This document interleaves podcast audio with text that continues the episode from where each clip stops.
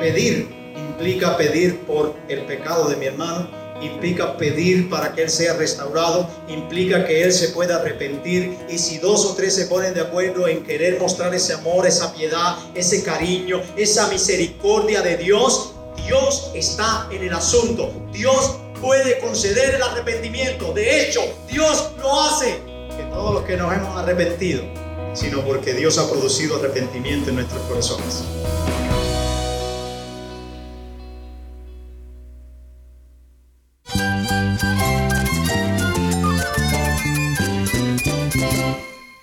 Jesús es nuestro Salvador, nuestro amigo. Cristo es mi guía. Cristo significa todo, pero en primer lugar mi Salvador, mi refugio en tiempos difíciles. Él es nuestra fortaleza. Es la salvación, es la vida eterna. Bueno, Cristo es, es vida.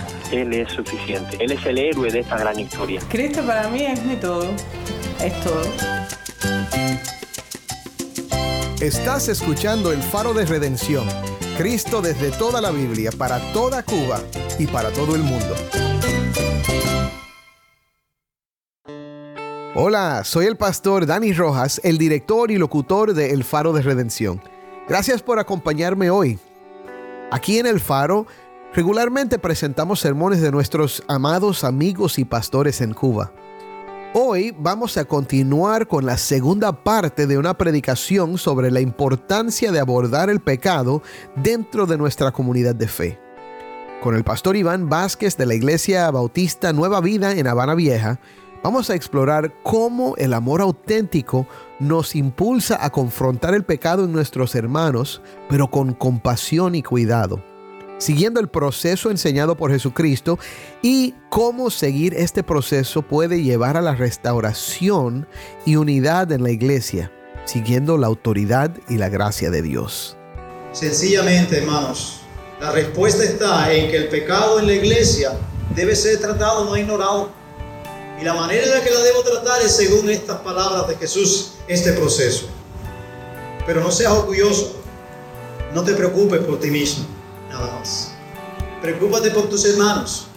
Si tienes una Biblia, busca Mateo 18 y quédate conmigo para escuchar esta predicación desde Cuba y para ver a Cristo en su palabra.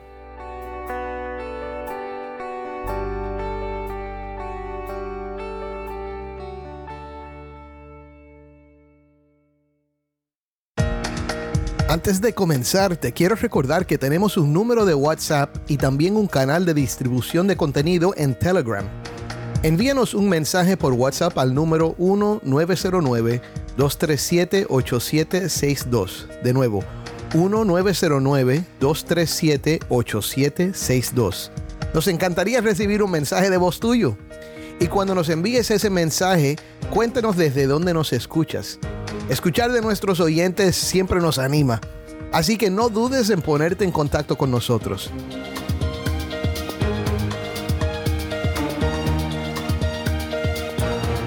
Seguimos ahora con nuestra programación.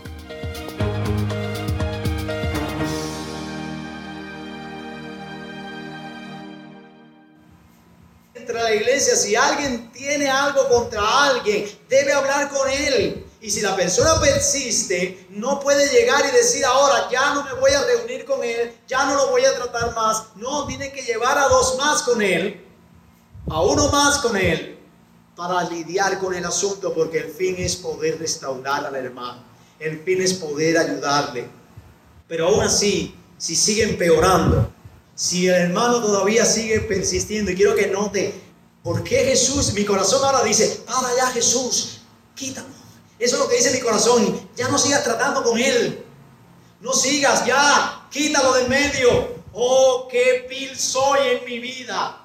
Porque así no me ha tratado Dios.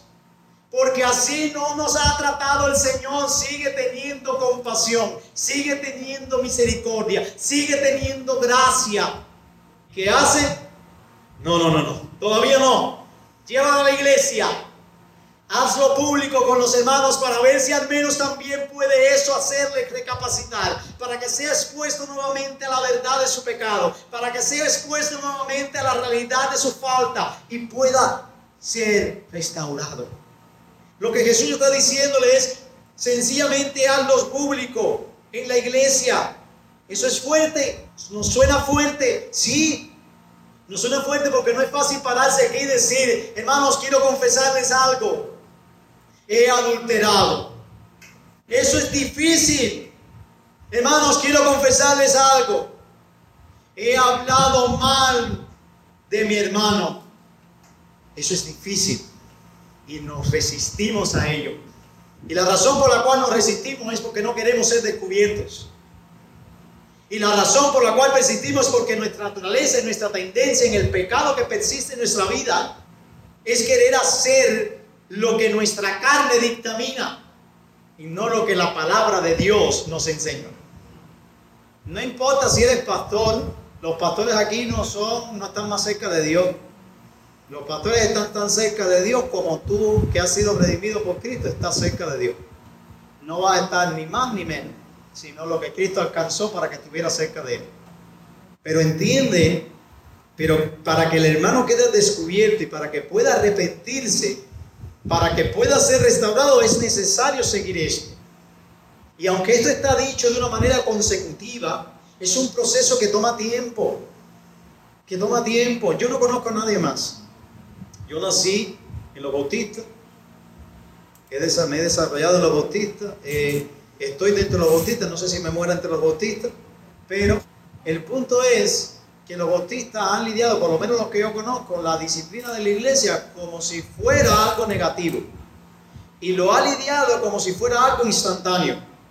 Y algo que hay que llevar. Y siempre ha tenido en mente el expulsar al hermano, el sacarlo de alguna actividad, el quitarle algún mérito, el decir no canta más en el grupo alabanza, no tocan más la guitarra, no toman la cena, no hace, no hace, no hace, no hace. Y lejos de trabajar en un proceso como nos está mostrando de manera, vamos a decirle, como una fotografía aquí el Evangelio, lo que hacen es hacerlo de manera rápida, sin compasión, sin amor, sin ternura por el hermano. Hermano, si, si alguien se arrepiente, gloria a Dios. Gloria a Dios. Seguimos tratando con Él. Porque no, no es que no decimos, no pasó nada. Pasó algo. Pero ahora que te has arrepentido, no pasó nada. Porque créame, qué difícil es lidiar a veces con nuestro corazón cuando alguien ha fallado. Lo vemos como la escoria. Lo vemos como si fuera, como decía el pastor Rubén, que suena fuerte en los oídos, una prostituta porque yo soy mejor que tú. Como aquel que oraba consigo mismo. Yo no soy igual que este. Yo hago, yo hago, yo hago, yo hago. Era peor que el otro. Finalmente, el amor no concluye, sino que sigue. Y después de este proceso de exposición, entonces es que llenes la capacidad de, en el proceso, en el nivel número 4, no lo consideres un creyente si no se ha arrepentido. Miren cómo dice, quiero leérselo. Nuevamente, lo que nos dice la palabra de Dios. Y si aún no llega a la iglesia, fíjese bien, la parte final dice, tenlo como gentil y publicado. Me gusta más, como lo dice la nueva versión internacional, y si incluso a la iglesia no le hace caso, trátalo como si fuera un incrédulo o un renegado. Esto es amor, aunque no lo parezca a la vista de muchos. Esto es amor. Porque sabe qué cosa es lo más difícil, tratar a un incrédulo como si fuera un creyente. Eso es lo más odioso del mundo. Usted no ama a nadie. Si usted trata a un incrédulo como un creyente, usted no lo está mandando. Lo está mandando directo al infierno. Porque le trata como un creyente siendo un inconverso le trata como un hijo de Dios sin haber él nacido de nuevo. En, resumida, los estás enviando confundidos en ellos mismos de camino al lugar de la condenación. Eso es amor. Amor es mostrar a Cristo. Amor es hablar del Evangelio. Porque el amor consiste en una persona, Cristo. Entonces, debes tratarlo. Debes decir, bueno, este, esta persona no es un creyente. Ahora, ¿cómo es tratar a alguien así? Porque a veces pensamos, bueno, y ahora lo puse, mira la, la- idea que da Mateo usando estos dos cuestiones que son propias del lugar donde Mateo vivía y que él mismo se identifica como uno de ellos, un publicano, que es un cobrador de impuestos, y un gentil, para un judío, eran las personas más despreciadas. Y la imagen es fuerte, pero eso es lo que significa aquí. Significa que si tu hermano después de este proceso de amor, de ternura, persiste sin arrepentimiento, revolcándose como la puerca en el fango, sin arrepentirse, es un incrédulo. Suena fuerte, pero quiero que suene fuerte. Porque es lo que está diciendo Jesús. Ahora, ¿cómo es tratar a alguien así? Porque quizás en tu mente dice, bueno, pastor, ¿y cómo lo trato? ¿Cómo lidio con una persona así que ha persistido en el pecado y después de presentarlo a la iglesia ahora tengo que como tratarlo como un incrédulo? ¿Cómo lo trato como un incrédulo? ¿Cómo es eso en la práctica? No le voy a decir todo de cómo debe ser porque ustedes también tienen sus ideas y yo creo que entradas a la palabra pueden ser muy buenas. Pero la manera en la que lidiamos con él es predicándoles a Cristo. Eso es lo primero. Si es un inconverso, si es una persona no creyente, yo tengo que predicarle a Cristo. Es lo primero. Mi conversación con él no va a estar girada en torno a otra cosa que no sea Cristo y este crucificado. Así que si lo veo, le voy a restregar a Cristo para que sepa. Sin piedad, con amor. ¿Cómo es eso? Sí. Sin piedad porque no voy a tener piedad para hablar de otra cosa que no sea de Cristo. Y con amor porque Cristo es amor. ¿No es verdad? Así que no hay ninguna contradicción en eso. Ahora, no lo hago parte de mi comunión. Y eso es importante. Pastor, eso está fuerte. Bueno, déjame decirle algo. ¿Cómo usted trata un inconverso? Usted lo trae para que esté en sus tiempos de comunidad, para que lidies con él en tiempo de iglesia, para que comparta todas las bendiciones habidas y por haber que como creyentes tenemos en Cristo. ¿O un inconverso usted lo hace? ¿Usted hace eso? No. Eso es lo que debes hacer con el creyente que dijo ser creyente, pero que en realidad no lo es. Es eso. Otra manera, y ya de alguna manera la más fuerte, en casos extremos, es la expulsión. ¿Recuerdan 1 Corintios 5, un caso que hay allí, que hay un muchacho de la iglesia que se acuesta con su madrastra? Entonces Pablo le manda a la iglesia, oye, saquen a la inmoral de ahí, bótenlo, expónganlo a Satanás. Y eso fue lo que hizo la iglesia. Porque después en el capítulo, en, en 2 de Corintios, les dice, restáurenlo para que no sea consumido a demasiada tristeza. Parece que se había arrepentido. Pero la iglesia lo expulsó. La iglesia lo excomulgó de su comunión. Ahora, ¿cómo es eso en la práctica? Bueno, pueden haber muchas maneras de hacerlo. En mi caso muy particular, yo tuve una experiencia de hacer esto con la iglesia. Y yo me senté con la persona examinamos en un proceso con él. Hablamos personalmente con él. Fuimos los diáconos con él también. Fuimos las demás personas con él. Lo presentamos a la iglesia. Y aún así pisoteó la sangre de Cristo. Aún así negaba todas las cosas hasta que salió a la luz su gran pecado que era una realidad para todo el mundo. Sencillamente nos sentamos con él y le dijimos estas palabras. Usted puede ir mañana a reunirse con nosotros.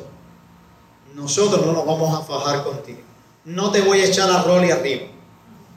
No, para nada. Te puede venir. Pero déjame decirte algo y quiero que quede claro en tu mente y retumbe en tus oídos. No eres bienvenido. Pastor, ¿y cómo lidiamos con él? Fácil. La iglesia no es eso que se reúne aquí en cuatro paredes nada más. La iglesia vive en la comunidad. La iglesia iba y visitaba. Algunos miembros pasaban por él y le predicaban a Cristo. Algunos miembros pasaban por él y le decían, sigues en pecado, arrepiéntate y cree en el Evangelio. Estamos tratando. Hermanos, tratemos serio con el pecado. Tratemos en serio con el pecado, hermanos. Mostremos amor al tratar el pecado por medio de este proceso. No lo vea como una cuestión de odio. Es un proceso de amor. Es más, debemos anhelarlo. Tú que me estás escuchando en esta mañana, si tú pecas, anhela que hagan esto contigo. Rehúsate a que te traten diferente. Si eres alguien de que era ahora partícipe con otra más que viene a contarte de otro hermano, Arrepiéntate y hazle ver también ese pecado. No prives a tu hermano del proceso de amor de Dios. Yo cuido a mi hijo cuando pequeño de que no tome un alacrán. Yo lo cuido. Yo le enseño y le digo, ten cuidado porque tienen pezuñas. Ten cuidado porque los más pequeños son los más peligrosos. Son los que tienen el veneno de la madre activo, muy fuerte. Cuidado con ellos. No son cangrejos. Son alacranes. No me imagino un padre diciendo, juega con los alacranes, bebé. Son cangrejitos. Como mi padre una vez, siendo chiquito, decía que era un cangrejito. Y va a ser cangrejito, un cangrejito y lo quería coger. Pero mi abuelo lo detuvo. Gracias a Dios, puede ser uno de que detenga a tu hermano de pecar y de jugar con un cangrejo, que dice que es un cangrejo, pero que verdaderamente es un alacrán. Cuidado, hermanos.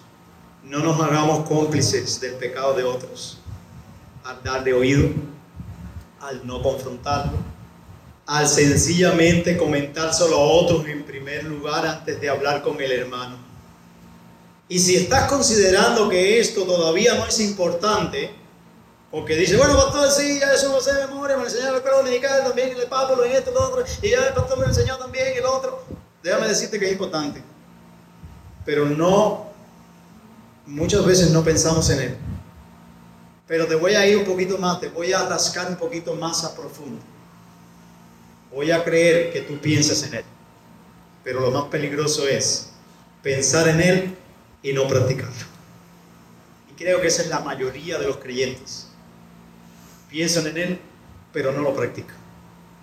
Y como yo considero es que pensamos que es importante, pero vivimos como si no importara. Es importante, ¿sabes por qué? porque los versículos que siguen al final de nuestro texto nos dicen que la importancia de esto tiene dimensiones eternas. Que una iglesia, que los creyentes traten con el pecado de su hermano, tiene repercusiones eternas. Note para que vea lo que dice el verso 18 de este texto de Mateo. Verso 18. De cierto os digo que todo lo que atéis en la tierra será atado en el cielo, y todo lo que desatéis en la tierra será desatado en el cielo. Hermanos, la autoridad que Dios le ha conferido a su iglesia tiene repercusiones eternas. La manera en la que la iglesia aplica la disciplina tiene acreditación celestial, tiene el cuño divino. La iglesia cuando ata o desata en este contexto se refiere sencillamente a el trato del pecado con mi hermano. Si después de ese proceso la iglesia concluye es un incrédulo, para Dios es tomado como un incrédulo. Si la iglesia después de ese proceso o en el medio de eso ve que la persona se arrepiente, lo vuelve a coger y vive con él, para Dios ese es un creyente. Pastor, entonces eso es respecto a la salvación. No, es respecto a la idea de presentarlo ante una comunidad y decir, está viviendo como un inconverso. Yo no sé si es salvo o no, porque la salvación no me pertenece a mí. Pero yo no doy testimonio de su vida como creyente. Eso es lo que está pasando aquí. Es como una embajada. Una embajada celestial, pero en, en la tierra. La iglesia es una embajada del cielo en la tierra. Dice quién es ciudadano genuino y quién no es ciudadano genuino. Eso es lo que está diciendo cuando habla de atar o desatar. Y es muy relacionado por lo que Pedro, a Pedro se le dice en el capítulo 16 de Mateo, versículo 19, con respecto a también usar el mismo término de atar tiene autoridad, la iglesia tiene una autoridad de Dios, no para otorgar salvación a nadie. La salvación viene por Cristo, la salvación es por medio de la fe, es por pura gracia. Pero la iglesia, como la novia de Dios, como aquello tan preciado por la cual Dios dio su vida tiene también la autoridad divina de decir, bueno, como comunidad local, nosotros no podemos dar fe de fulano, no podemos dar fe de mengano como un creyente verdadero. Porque hemos pasado un tiempo con ellos, hemos caminado con ellos y al final persisten descaradamente en su pecado. Y yo quisiera que si yo estuviera en esa situación me trataran así, sin paños tibios que me traten, porque para mí yo interpreto eso claramente como amor. No tengas en poco a la iglesia de Cristo, a la iglesia local de Cristo. No desprecies a tu iglesia, hermano. Dios toma en serio lo que ellos afirman acerca de ti. Dios lo toma en serio. Pero también, hermanos, fíjense si es algo de envergadura eterna o de valor eterno también, de perspectiva divina, que los versos 19 al 20 hablan de que también la iglesia que concede perdón, que concede restauración a alguien, es algo que está haciendo con credenciales celestiales. Note para que vea, otra vez os digo, que si dos de vosotros se pusieran de acuerdo en la tierra acerca de cualquier cosa que pidieren, le será hecho por mi Padre que está en los cielos. Ay, qué rico pastor, esto es todo lo que yo le pida. Si me pongo de acuerdo con mi hermano y le digo, hermano, vamos a ponernos de acuerdo, vamos a pedirle a Dios un carro para ver si me lo da. Ahora en este tiempo que está malo el, el qué rico. Y Dios te lo concede. ¡Tarán! El genio de la lámpara. Eso es una, ¿qué cosa? Texto fuera de contexto. Aquí pedir implica pedir por el pecado de mi hermano, implica pedir para que él sea restaurado, implica que él se pueda arrepentir y si dos o tres se ponen de acuerdo en querer mostrar ese amor, esa piedad, ese cariño, esa misericordia de Dios, Dios está en el asunto. Dios puede conceder el arrepentimiento. De hecho, Dios lo hace. Porque todos los que nos hemos arrepentido, no ha sido porque nosotros somos los mejores, sino porque Dios ha producido arrepentimiento en nuestros corazones. Hermanos, y lo otro que garantiza es que Dios está en el asunto. Dios está en medio, medio del final, que muchas veces nosotros lo usamos fuera de contexto también. Decimos, ay, Dios está con nosotros, hermano, aleluya. Todo Padre. Pero aquí está diciendo, Dios está cuando tú tienes una actitud perdonadora. Cuando tú también tienes una actitud de restauración, cuando tú tratas en serio el pecado de tu hermano y lo reúnes, allí está Dios. Allí está Dios. Note para que vea, quiero volverse a leer ese verso 20. Porque donde dos o tres estén congregados en mi nombre, allí estoy yo en medio de ellos. Cuando dos o tres, no aquí en la iglesia congregados, no en la iglesia. Es cuando dos o tres están congregados para tratar un asunto que tiene que ver con el pecado de mi hermano y tengo el amor encarnado en mi vida de Cristo Jesús y quiero caminar por el proceso que Cristo Jesús me ha enseñado, es allí donde Dios garantiza su presencia. Nuestra actitud de perdonarlo. Lo que sigue a nuestro contexto de este pasaje es Pedro preocupado por cuántas veces entonces tengo que perdonarlo, por lo cual corroboro una vez más que esto tiene que ver con la restauración y el trato con el pecado de mi hermano. ¿Cuántas veces, cuántas veces, Señor, tengo que perdonarlo? Siete. Siete, según la tradición. Siete. Pero permítame corregirte un poquito. No son siete. Son 70 veces siete. ¿Quiere decir entonces, eh, Señor, que son 490 veces? Lo que quiere decir es de manera plena. Siete, número perfecto. 70 veces siete, plenitud. De manera plena.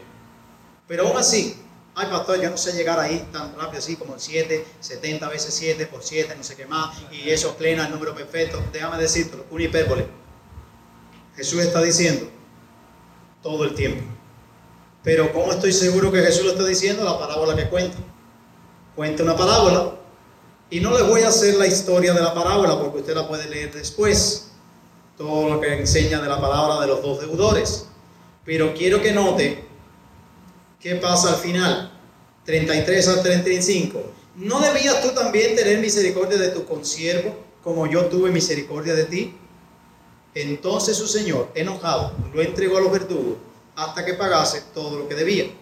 así también mi Padre Celestial hará con vosotros si no perdonáis de todo corazón cada uno a su hermano sus ofensas. Eso nos informa mucho, hermanos, acerca de que ese proceso no es algo negativo, es algo lleno de amor, lleno de una actitud. Ay, yo quiero tener una actitud perdonadora. Abraza el proceso para perdonar a tu hermano. Concluyo. ¿Queremos seguir el camino de ser una iglesia saludable? Una iglesia que obedece al Señor. Una, una iglesia que ama. Una iglesia que en la disciplina muestra la encarnación de Cristo. Sencillamente, hermanos, la respuesta está en que el pecado en la iglesia debe ser tratado, no ignorado. Y la manera en la que la debo tratar es según estas palabras de Jesús, este proceso. Pero no seas orgulloso, no te preocupes por ti mismo, nada más. Preocúpate por tus hermanos. Y la manera de hacerlo práctico es así. Recuerda algo muy importante. ¿Qué ha hecho tu hermano que Dios no haya perdonado en la cruz? ¿Qué ha hecho, qué has hecho tú que Dios no te haya perdonado? Oremos. Padre, ayúdanos a lidiar con el pecado después de tú haber lidiado con el pecado nuestro.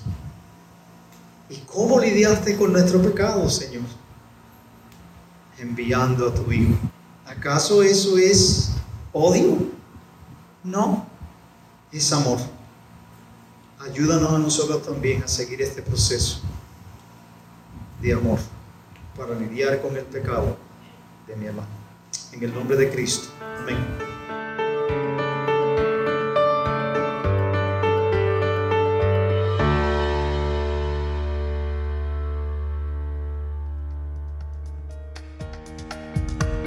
Bueno, mi hermano, hemos reflexionado sobre la importancia de tratar el pecado con amor y compasión dentro de nuestra comunidad cristiana.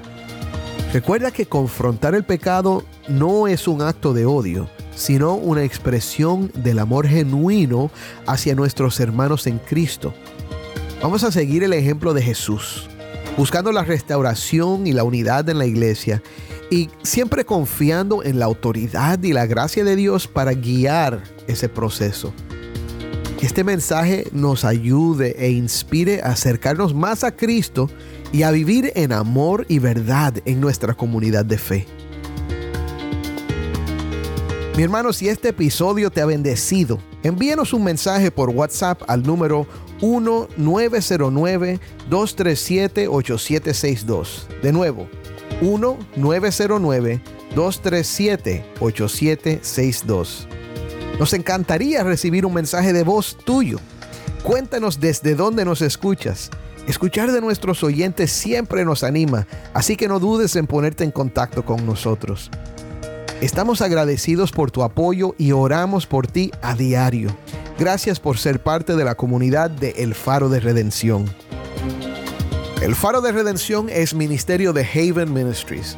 Nuestro productor ejecutivo es Moisés Luna. Desde Cuba, nuestra productora de contenido cubano es Jennifer Ledford. A cargo de nuestras redes sociales, Mariana Warren.